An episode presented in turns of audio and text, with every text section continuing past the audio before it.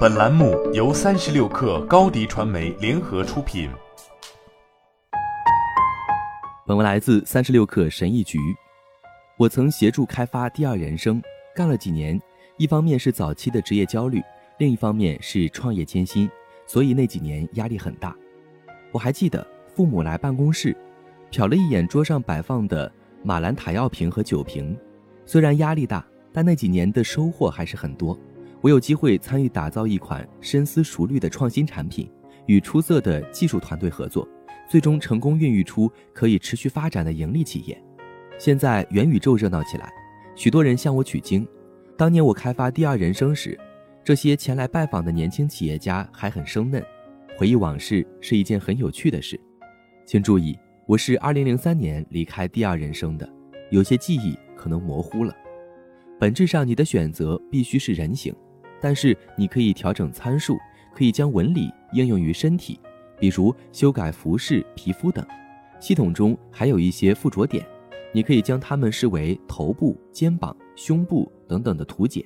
你可以在点上附着其他东西，如果愿意，你可以穿上米老鼠的衣服。你也可以按自己的喜好设计虚拟替身，服装就是附着在点上的衣服。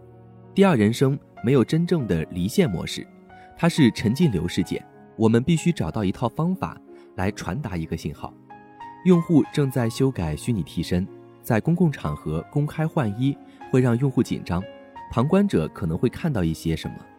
难道让虚拟自我脱光衣服？如果用户犯了错，或者从一个人变成另一个，感受到性别和性怎么办？虽然第二人生是虚拟事件，但穿衣的行为并不简单。如何向新用户传达隐私意识？我们尝试了许多方法，有些比较成功。例如，我们最终设置了更衣室和隐私屏。如果用户想修改虚拟替身，就会被一个盒子包围，其他人看不到你在干什么。不过这样做有一个坏处：你换衣时，朋友无法提意见。于是我们搞了一套混合隐私模式：虚拟替身站着不动，张开手臂和腿。虽然强调了隐私，但是用户还是喜欢脱光，想看看是什么样子。在虚拟世界里，你可以是任何人，你想像谁就能像谁。有些人会有固定外表，很少更换；有些人每天换一次。新用户会按下面的决策树行事：照相写实主义，逼真的卡通化虚拟替身。如果喜欢照片写实主义，是像我自己的外表还是他人？如果不喜欢照片写实主义，是选择报复型、探索型还是极端型？报复型是指高有肌肉，探索型是指普通人但不像自己，极端型是指如果将参数滑块滑到极限会是什么样？以这样的外表到处跑又会如何？谁喜欢匿名探索型外表？青少年。我们于是创建了 Teen Grade，它相当于另一版第二人生，只向十三到十七岁的青少年开放。而且必须获得父母的许可。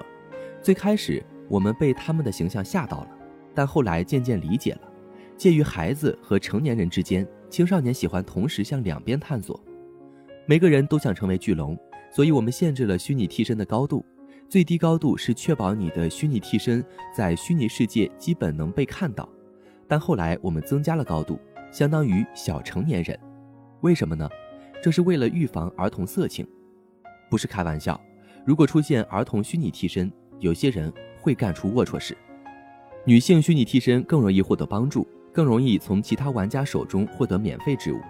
第二人生也一样，性别很大程度上决定了我们如何对待彼此，即使是在虚拟替身世界也同样如此。在那里，你无法知道对方的真实性别。在开发第二人生的几年时间里，我们并没有太多玩家，所以难以深入研究虚拟替身。后来有了足够的样本，就可以找到一些有趣的东西。随着时间的推移，普通角色会是怎样的？不同国家的虚拟替身有何区别？巴西人创建的角色与美国人有何不同？日本人呢？为了表现自我，用户是如何选择的？能从中抽取一般趋势吗？好了，本期节目就是这样，下期节目我们不见不散。品牌蓝 V 想涨粉就找高迪传媒，微信搜索高迪传媒，开启链接吧。